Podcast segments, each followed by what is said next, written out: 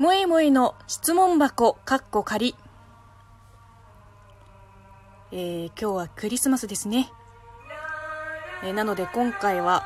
えー、クリスマススペシャル仕様で、なんと BGM もついてます。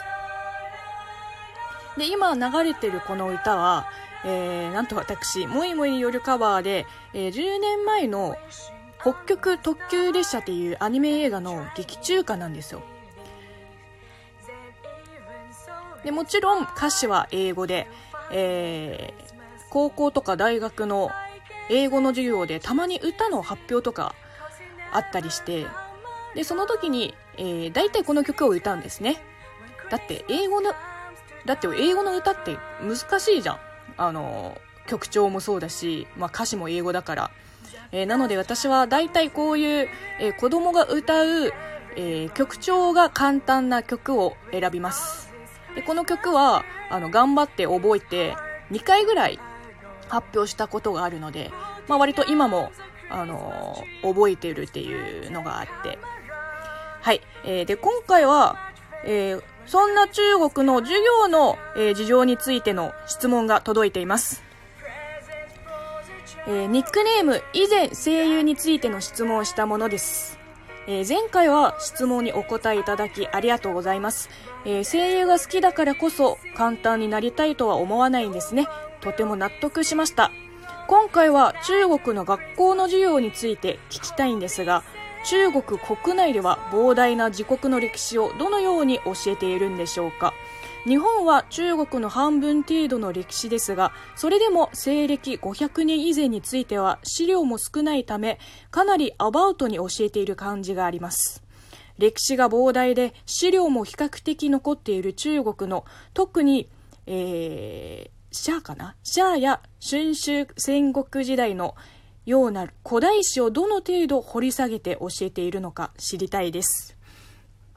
はい、質問ありがとうございます。えっ、と、まあ、私は文系なので、割と歴史とかも好きでした。えー、で、中国の小中高、えー、基本、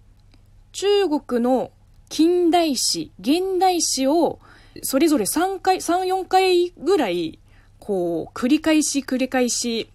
勉強するんですよ。同じ歴史事件についての、この分析とか、えー、どういう歴史的なえー、意味をもたらすのかを、えー、段階的にこうやって、まあ、レベルアップしていくんですけど、で、高校になると、えー、まあ、理系はどうなのか、ちょっと詳しくないんですけど、一応文系は、えー、高一の時に、また中国の近代史、現代史、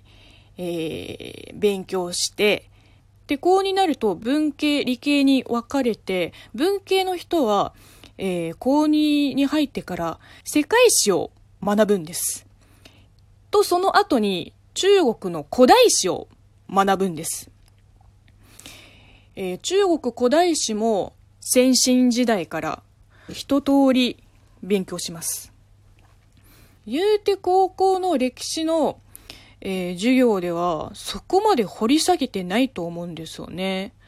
やっぱりその時代の一番重要な出来事を勉強して、ま、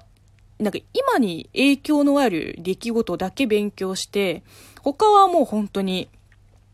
一回こう目通すだけなんですよ。ちょっと昔すぎて、まあ歴史もそうですし、他の教科もどこまで掘り下げるかっていうのは、どれだけテストに出るかによりますね。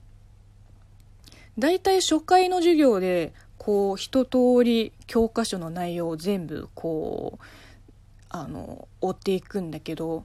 あの、2回目、3回目の復習に入ると、本当にテストに出るところだけこうピックアップして繰り返し繰り返しそこを暗記するっていう勉強法なんですよ。まあ、ぶっちゃけ古代史は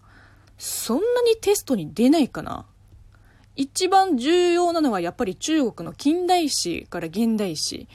そうですね。割合的には近代史以降の歴史がよく出るかな、テストには。何せ3回ぐらい勉強するから嫌でも覚えちゃうんだよね。もう今でも覚えてるもん。こう中国の近代史は1840年のアヘン戦争から始まって、えー、で世界の近代史は、えー、1640年の第二次産業革命も今いまだに覚えてる。もう世界史の古代史にあの確か理系では中国の古代史は教えてないはずです。うん。あ、そうだ。えっ、ー、と、あと教科書の厚さを説明すればわかりやすいのかな。えー、基本 A4 版で、世界史は、あのー、50ページぐらいかな。で、中国古代史が一番厚くて、えっ、ー、と、8、80ページ ?100 ページはいかないと思うけど、80ページぐらいかな。やっぱり歴史長いんで、あの、結構の厚みはあります。はい。ちょっと説明が下手くそかもしれませんが、えー、以前声優についての質問したものさん、こんな感じで、どうですか？はい、えー、てなわけで、えー、今回のラジオトークはここまでです。えー、皆さん、メリーク